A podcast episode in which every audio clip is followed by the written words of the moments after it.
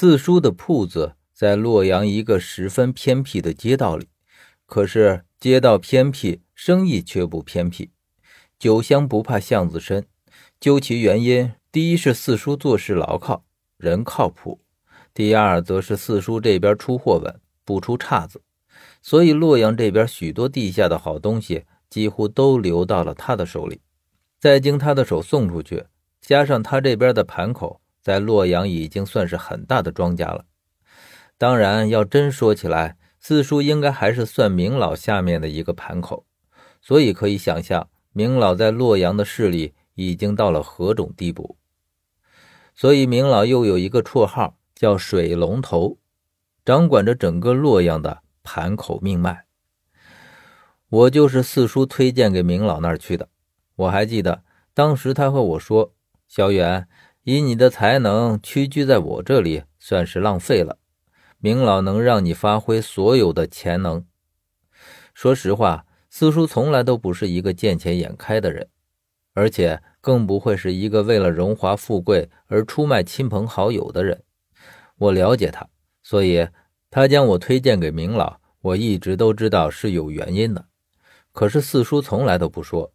每当我问到，他都会长长的叹一口气，然后坐在紫檀雕花藤椅上，愣愣的出神，好一会儿才从他的嘴中喃喃的说出一句：“小远啊，那东西只有你才能找到。”再之后，他就像是丢了三魂七魄一样的坐在紫檀雕花椅上，睁大着眼睛，毫无焦距的眼神，不知道定格在何处。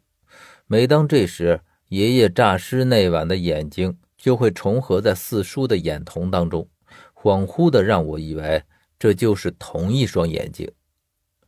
后来我跟了明老，对于这件事就不再提起。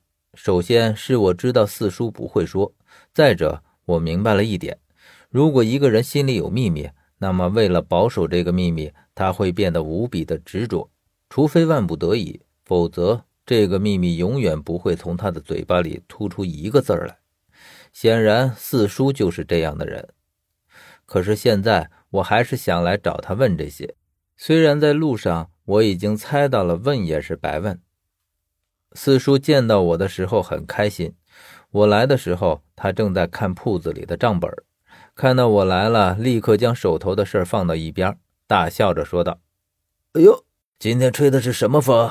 把我的大忙人给吹回来了。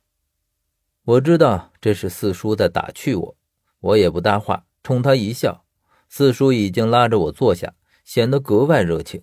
可是他眼里的锐利却逃不过我的眼睛。我和四叔都是聪明人，他不会猜不到我来这里的目的。但是我却从不怀疑他脸上的笑容，因为我知道四叔是打心底里疼我，甚至比我的父亲还要疼。我终于还是打破了这样的气氛。我说：“四叔，我来是想问你一些事儿。”四叔的笑容并没有散去，他眯着眼睛，依旧带着笑容说：“哎，是什么事儿要专程过来？我看你脸色不对啊，出了什么事儿了？”我只知道自己神情有些僵硬，却不知道自己的脸色很差。为了掩饰内心隐隐的焦躁，我勉强露出一个笑容，说：“啊，没事儿，都好的很，就是那些陈芝麻烂事儿想不通透，想过来找你唠唠。”四叔收起笑容，一本正经地说：“你笑起来可真难看，比哭还难看。”我不说话，只看着他，然后四叔摇了摇头。明老这次给你派了什么任务？怎么突然想起那些陈年旧事了？对于明老派给的任务，我从来都不瞒四叔。其实，就算我不瞒，四叔也不会从我的口中听到多少，因为我的确很少来他这边，基本上是不来。明老让我们去找魏大良城。四叔皱了皱眉，却不说话。